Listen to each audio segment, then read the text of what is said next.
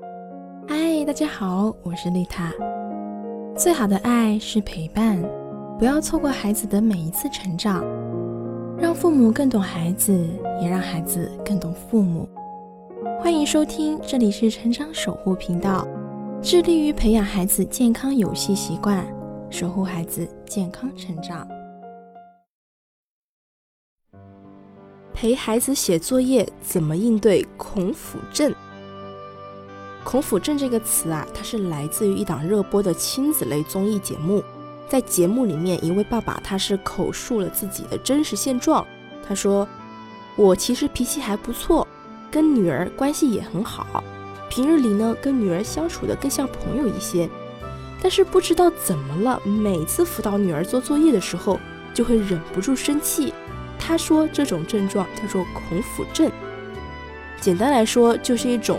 恐惧辅导孩子写作业的特征，好多人提出这样的疑问：说我为什么辅导小学生写作业那么让人崩溃呢？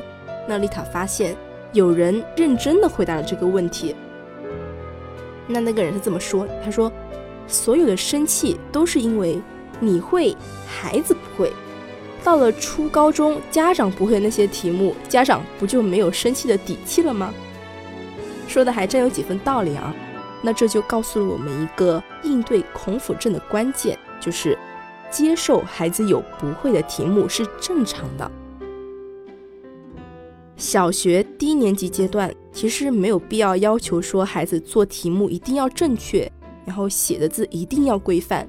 在这个阶段，最重要的就是培养孩子对学习的兴趣，让他知道有写作业这回事儿，养成写作业的习惯就可以了。那到了小学三四年级之后呢，丽塔就不提倡说再陪孩子去写作业。这个阶段可以适当的提醒孩子写作业的时间，但是呢，要尽量的减少监督。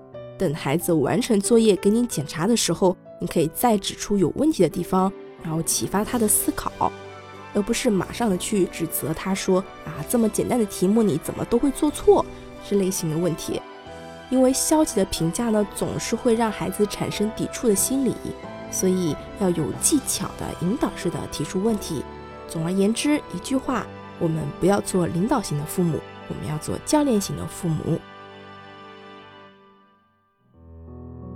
这里是成长守护频道，更多亲子内容可以搜索关注微信公众号“成长守护平台”，以及关注我的 FM。我是丽塔，下期不见不散。